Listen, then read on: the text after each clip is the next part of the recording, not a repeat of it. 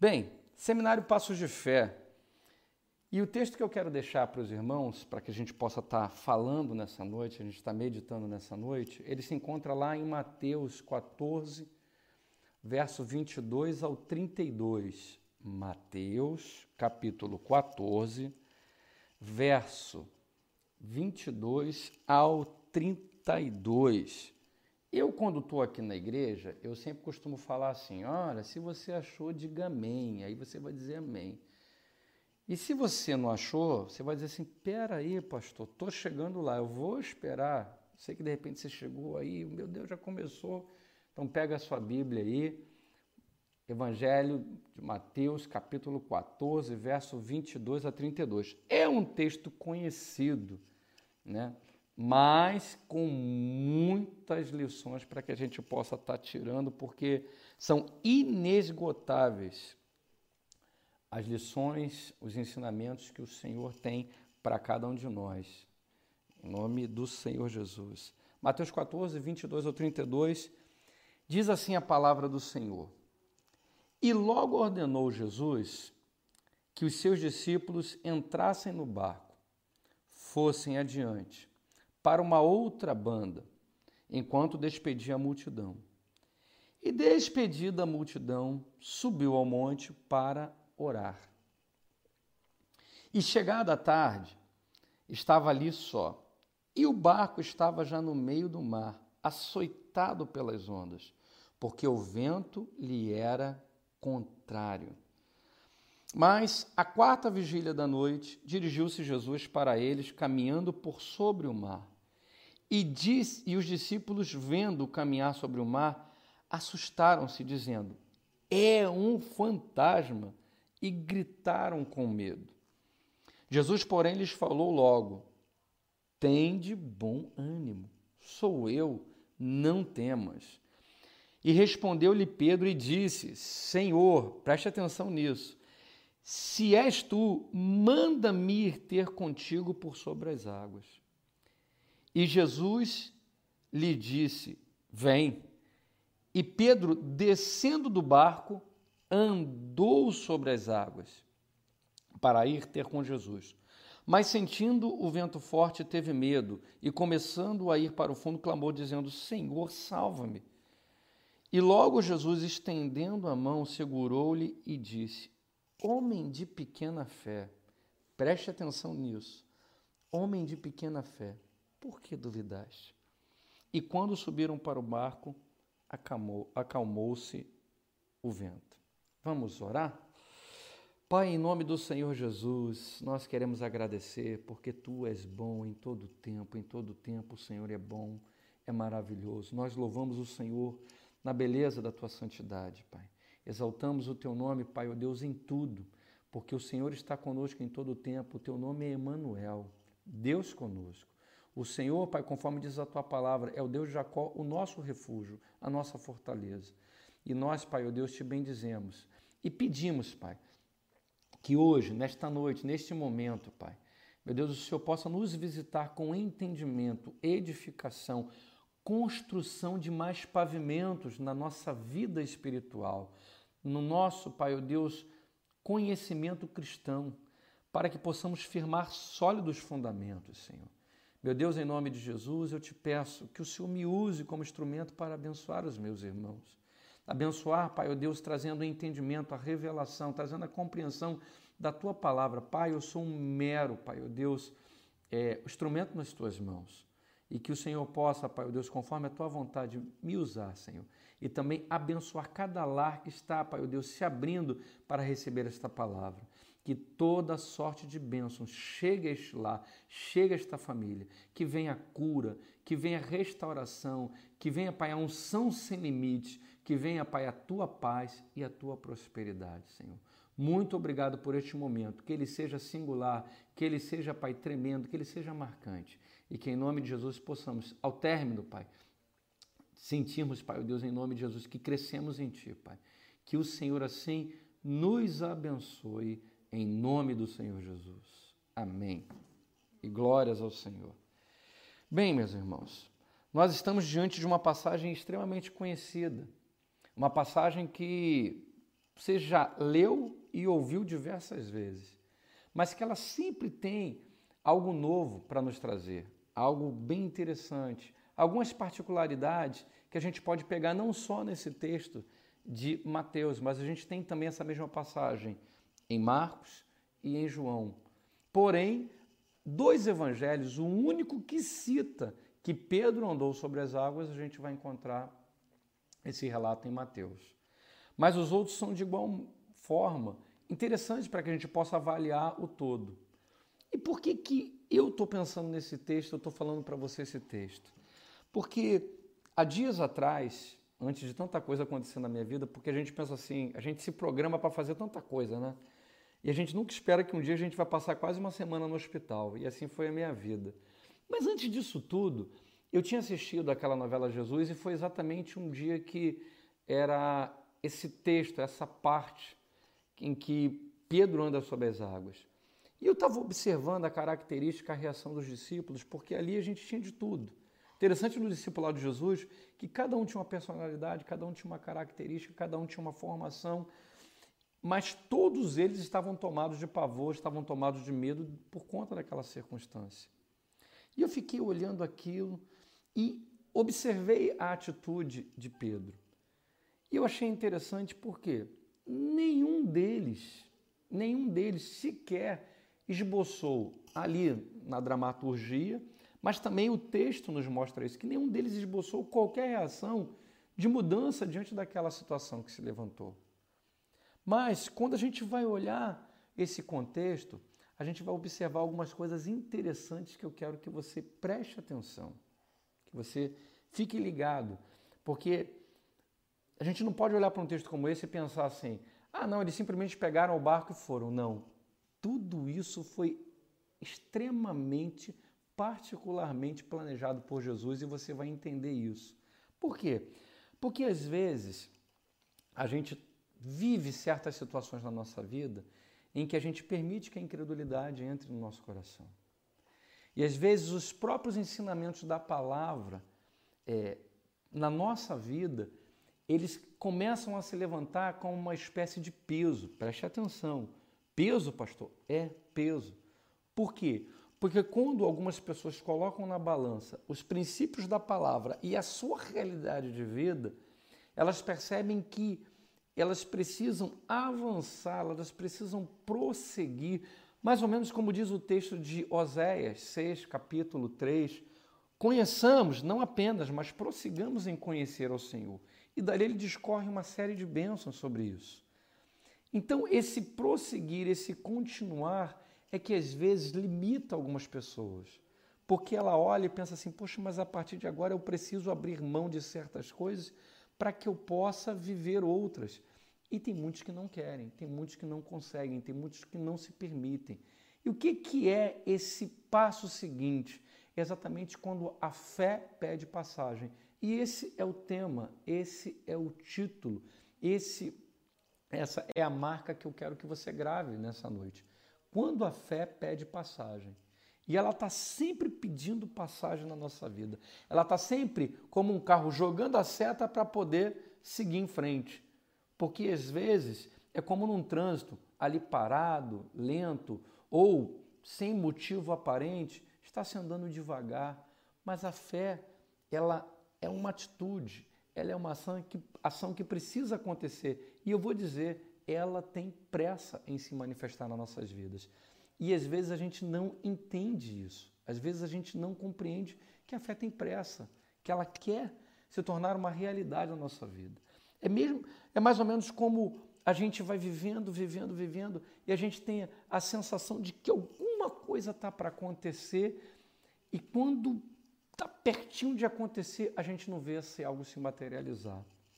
É como, às vezes, se manifesta algumas situações que trazem é, sensações na nossa vida. Né? É como se a gente estivesse quase tocando, quase chegando em algum lugar, e aí é como se tudo aquilo se esvaísse das nossas mãos. É quando a fé está pedindo passagem, se existem situações na nossa vida que se manifestam justamente para que a gente possa entender isso. Porque dentro de uma normalidade, às vezes a gente não consegue entender. Perceba que A Bíblia diz, não no texto de Mateus, mas em João, que eles já tinham feito uma longa jornada, eles já tinham caminhado alguns estádios, ou seja, já estavam distantes e até então estava tudo tranquilo. Mas quando se levantou aquele vento e as ondas começaram a ficar agitadas, eles começaram a se perturbar, mesmo sabendo que já tinham vivido tantas coisas e visto tantas coisas, tantos sobrenaturais, mas eles foram tomados de pavor, inclusive aqueles que dominavam né, a arte dos mares, que a gente vê Pedro, a gente vê o seu irmão, e possivelmente isso não era algo desconhecido, mas todos foram tomados de grande pavor. E o que, que isso nos traz de lição? Porque a vida é exatamente essa prova viva que em todo o tempo tem algo se interpondo para nós seguirmos adiante ou nós retrocedermos. É como se ou a gente segue adiante e avança ou a gente volta para o início da fila. É uma sensação que eu tenho certeza que em algum momento da sua vida você já sentiu isso. Em algum momento da sua história você já passou por isso. E aí, provavelmente em algumas situações como essa já te impediram de você poder avançar e chegar exatamente numa condição que fosse mais favorável para você. E favorável que eu digo, num contexto de princípios da palavra, num sentido de fé, num sentido de fundamento, num sentido de crescimento espiritual. E isso não se aconteceu. E isso daí, de repente, trouxe um embaraço, trouxe alguma vergonha. Por quê? Conquistas que estavam sendo planejadas e preparadas, elas não foram realizadas. E isso causa, de uma certa, causa uma certa tristeza. Né? E eu tenho certeza que isso pode ter acontecido uma, duas, três vezes na sua vida. É como se algo estivesse faltando. Olha, faltou um passo a mais, faltou mais uma tentativa. E aí é como se a gente retrocedesse. E pior, tudo na nossa vida tem que seguir adiante. E existem conquistas que a gente vai acumulando ao longo da vida. E existem determinadas situações que se levantam que a gente tem que tomar cuidado, não é só de ficar parado, não. É de perder aquilo que a gente já ganhou. É de deixar de valorizar aquilo que a gente já conquistou. E isso é uma das piores perdas que a gente pode ter. Porque são coisas que se esvaem das nossas mãos. E aí, quando isso acontece, exatamente em momentos decisivos, e aí essa perda, né, essa situação que se levanta, é como se a chave tivesse nas suas mãos e você tivesse deixado ela cair. Sabe quando você está com a chave do seu carro e você foi na praia, passou um dia com a sua família, você vai pegar e você vai abrir o seu carro e quando você está chegando no seu carro, depois daquele dia na praia, doido para chegar em casa, tirar essa areia, tirar, tomar esse banho, cadê a chave? Ou você entrou dentro do seu carro, você foi para sua casa e aí você chega à conclusão de que vocês perderam a chave nessa praia. Já passou por isso? Já viveu isso, uma situação um tanto quanto delicada. Ou seja, a chave que ia se abrir para você viver um novo momento, para você ter alívio, para você viver uma outra realidade, ela foi perdida. Algumas pessoas passam por isso. E é exatamente essa situação que a gente tem que pensar. Porque os discípulos estavam colocados naquela situação não por um acaso, não por uma circunstância. E a gente percebe isso. Quando a gente olha para o texto, a gente vê homens ali semelhantes a nós, exatamente vivendo realidades muito similares. Claro que nem todo mundo é pescador e nem todo mundo vai para o mar, mas o que eu quero dizer é que existem momentos que são de tensão na nossa vida. São momentos que são de tensão, mas que também são de decisão. E assim como eles viveram, assim também nós vivemos, que são momentos difíceis. E aí eu vejo nesse texto 12 homens em uma mesma situação. Eu acho até que aquele filme 12 Homens e um Segredo talvez tenha sido tirado daí. Porque imagine, eram 12 homens dentro de um barco e um segredo. Né, que eles precisavam aprender, que eles precisavam compreender e que Jesus lá na frente traz esse entendimento. Mas para para pensar, por que todos eles estavam vivendo essa mesma realidade? Por que todos eles estavam vivendo essa mesma condição? E todos.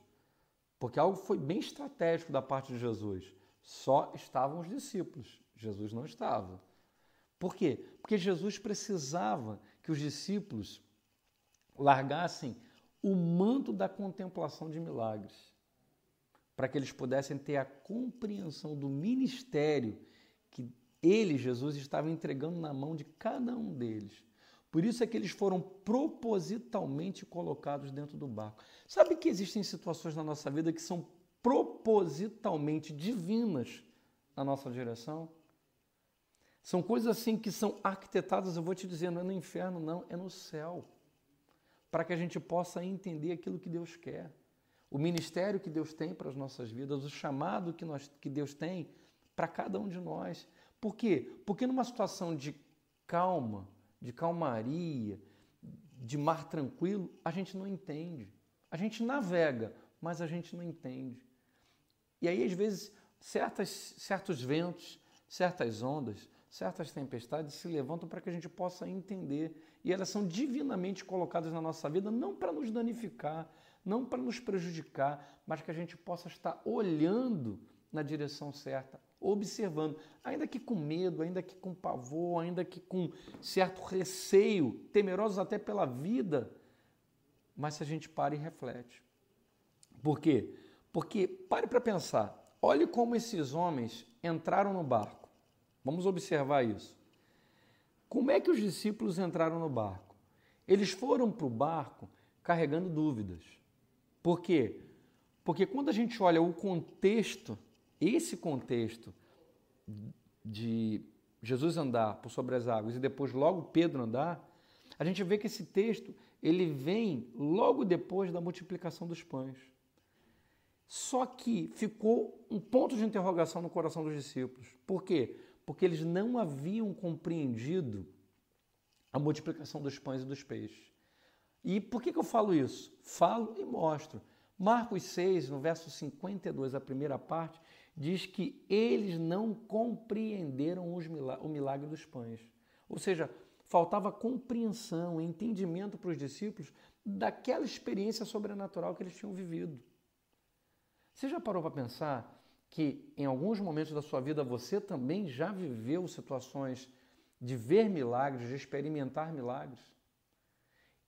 E algumas situações a posteriori, logo depois, fizeram que outras situações se levantassem e você duvidasse do poder de Deus. Se Deus realmente era capaz de fazer aquilo. E aí é como se uma venda fosse colocada e você esquecesse daquilo que já aconteceu na sua vida há um tempo atrás. Que interessante, né? Que algo impactante. Mas isso daí aconteceu na vida dos discípulos. Verso 52, a primeira parte. Né? Eles não tinham compreendido aquilo que havia acontecido. Uma segunda observação que a gente olha na condição deles, deles entrarem nessa tempestade, nesse vento, nesse mar revolto, é que o coração deles estava fechado. Ou seja, a mente deles estava fechada para qualquer ensinamento, e isso é muito perigoso, porque isso acontece nesses dias. Quantas situações nos fazem, às vezes, entrar no manto do ensinamento? Nós estamos no lugar do ensinamento, no ambiente favorável para esse ensinamento, para que a gente possa crescer, porque todo ensinamento visa crescer. Crescer, ou você entendendo para avançar, ou você entendendo para evitar. Porque existem situações que a gente às vezes não avança, mas a gente evita que certas questões se arraiguem dentro, da nossa, dentro do nosso território, dentro da nossa família, dentro do nosso coração, dentro da nossa mente. E isso é muito perigoso. E como é que eu posso falar isso? Continuação do verso 52 de Marcos 6, que diz lá: Antes o seu coração estava endurecido. Olha o que eu estou falando. Mateus 14 fala sobre esse texto, Marcos 6 também fala. Só que cada um traz um aspecto, e quando a gente olha os vários aspectos, as várias nuances desse texto, a gente começa a compreender que o propósito de Jesus foi um propósito muito nobre, ainda que os discípulos olhassem e temessem pela própria vida, olhassem e falassem meu Deus, como é que será? E ficassem apavorados, ficassem temerosos, ficassem né, imaginando que o pior poderia acontecer. E é claro que não só eles preocupados, mas todos, porque não foi uma tempestade local. Todo o ambiente em volta daquele lugar onde havia pescadores, eles sabiam que tinha se levantado ali uma grande tempestade. Pare para pensar nisso. Em terceiro, a outra condição que eles entraram naquela embarcação, o medo que faz ver e não faz enxergar. Por quê? Quantas vezes a gente olha e não enxerga? A gente vê e não observa. E por que, que eu digo isso? O próprio texto de Mateus 14, lá no verso, verso 26, diz o seguinte: E os discípulos, vendo andando sobre o mar, vendo, né, assustaram-se, dizendo: É um fantasma! E gritaram de medo. Como é que pode eles olharem uma situação como essa e ficarem aterrorizados? Se eles sabiam que de um jeito ou de outro havia uma expectativa no coração, porque Jesus disse para eles irem. Ou seja, se vocês vão, pode ficar tranquilo que eu vou encontrar vocês. Como eu não vou dizer, mas eu vou chegar lá, eu vou encontrar. E a primeira opção que eles têm diante de uma situação é ter medo. É colocar Jesus até num outro patamar, num, num patamar fantasmagórico. E olhe que eles estavam caminhando lado a lado com Jesus. Ou seja, eles estavam vendo, mas eles não conseguiram enxergar. Eles estavam olhando, mas não conseguiam entender o que estava acontecendo. Por quê? Por conta do coração, por conta da mente. Você já parou para pensar quantas vezes você não conseguiu romper em fé por conta de situações parecidas com essas dos discípulos? Por conta de um coração fechado, por conta de medo, por conta de você carregar dúvidas, porque a dúvida é inimiga da fé. Um, um sábio pregador uma vez falou uma definição de fé. Ou seja, fé é você colocar o pé e Deus colocar o chão. Bem interessante. Bem interessante. Por quê? Porque se Deus colocar o chão, onde é que está a fé? É só você colocar o pé. Mas Deus trabalha de uma maneira diferente, porque em tudo ele tem um ensinamento para a gente. Tudo ele tem algo para nos ensinar. E é interessante que os discípulos não conseguiram compreender isso. E aí nós observamos que essa é a situação que muitas pessoas têm vivido constantemente. Tem sido uma realidade nas vidas, tem sido uma realidade nas histórias. Ou seja, todo tipo de sentimento e de sensação tem se levantado. Por quê? Porque estão fora do propósito que Deus estabeleceu. E toda vez que a gente está fora do centro da vontade de Deus, as mesmas situações vão acontecer, mas a nossa reação vai ser sempre a pior. Olha, eles sabiam quem era Jesus, eles estavam andando com Jesus, viam coisas que eles nunca haviam visto na sua vida, mas mesmo assim, seus sentimentos e suas emoções não estavam guardados em Cristo, não estavam blindados em Cristo.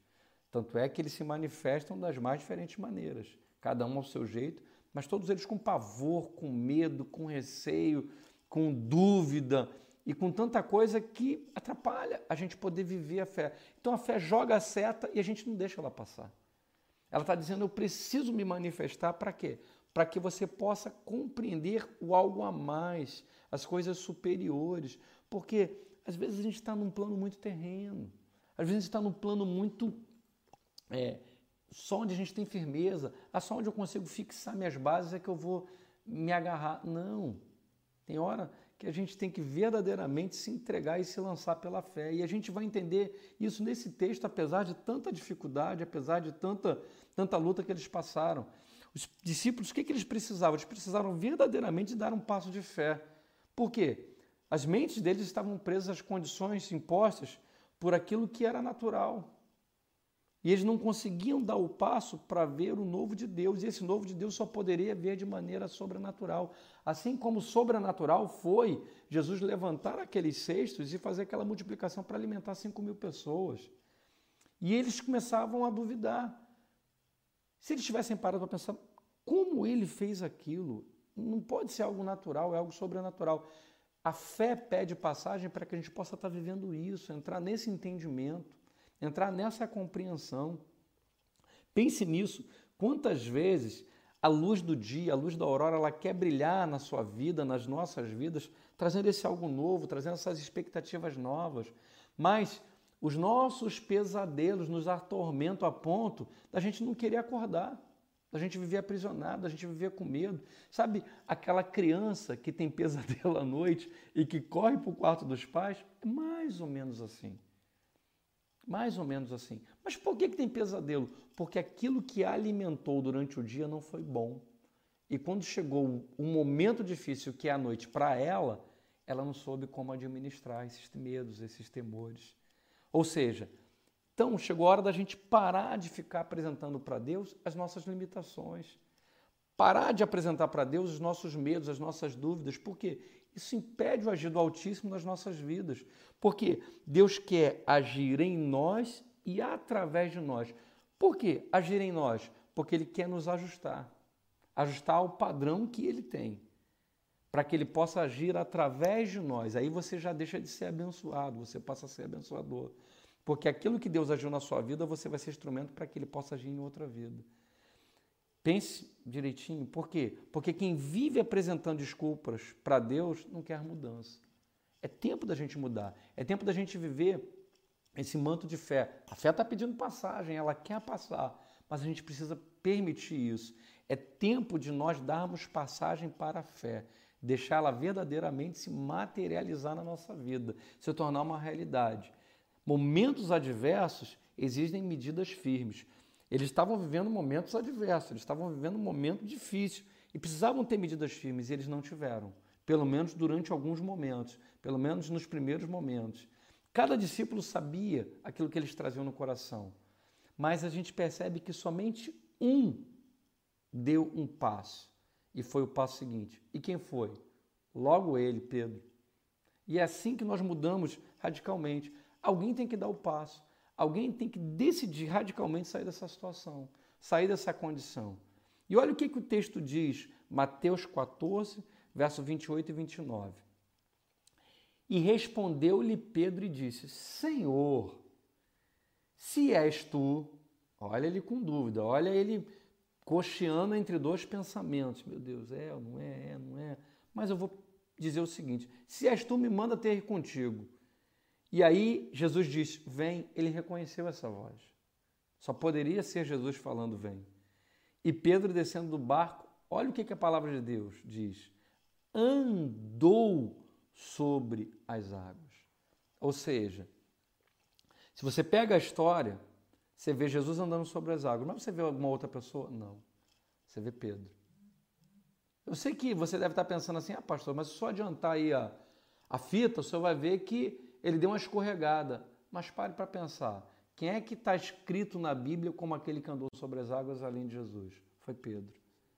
Então, você tem que parar e pensar o seguinte, que em certas situações na nossa vida, ou a gente é ousado ou não é. Ou a gente dá o passo seguinte ou a gente não dá. E aí, para que a gente possa estar tá arrematando esse momento, a gente vai perceber o seguinte, que a ousadia de Pedro nos ensina que quando a fé ela pede passagem, nós temos alguns ensinamentos para que a gente possa estar aplicando na nossa vida. E o primeiro deles, quando a fé pede passagem, o primeiro ensinamento é que é necessário a gente tomar decisão. Tudo na nossa vida tem decisões, mas existem decisões que são é, decisão das decisões. É aquela que você tem que tomar, é aquela que você tem que fazer, aquela que você tem que agir. Doze homens estavam literalmente, sabe esse termo quando a gente usa assim? Ah, está todo mundo no mesmo barco, veio daí. Tinham doze discípulos no mesmo barco, doze discípulos numa mesma condição, mas só um decidiu fazer algo diferente.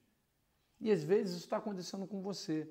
Você está dentro de uma realidade onde todo mundo está pensando igual, todo mundo está agindo igual, todo mundo está com o mesmo medo, todo mundo está com o mesmo temor, todo mundo está com a mesma apreensão. Deus está dizendo: tome a sua decisão.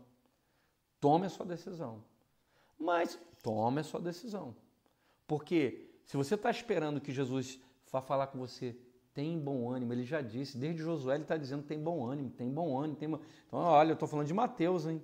Mas se você for dar uma marcha ré, você ver que desde Josué ele está dizendo tem bom ânimo. Então eu digo para você, tenha bom ânimo e tome a sua decisão. Por quê? Pode estar todo mundo no mesmo barco, mas aquele que a fé está pedindo passagem, ele precisa tomar decisão para ele viver o algo mais, para ele prosseguir em conhecer as coisas tremendas, aquilo que os olhos não viram, ouvidos não ouviram, aquilo que não se chegou ao coração do homem, aquilo que não se imaginou. É exatamente isso que Deus tem preparado para aquele que dá passagem para a fé. Deixa ela passar, deixa ela se materializar na sua vida. Segunda lição que nós podemos tirar é que nós não podemos perder a oportunidade quando a fé pede passagem. Oportunidade chega e às vezes chega no momento que a gente está vivendo algo diferente, está vivendo algo que talvez seja turbulento, seja complicado, mas é exatamente aí que ela quer se manifestar na nossa vida para quê? Para gerar um testemunho firme, um testemunho eficaz. Olha o que, a Bíblia diz. E Jesus disse para Pedro: Vem. Pedro viu aquela oportunidade, ele falou assim: É comigo. Está falando com o Tiago, está falando com o João, não está falando comigo. Está falando com Tomé, não está falando com Natanael, não está falando com André, ele está falando comigo, vem. Foi o único que estabeleceu um diálogo com Jesus, foi Pedro. Oportunidade.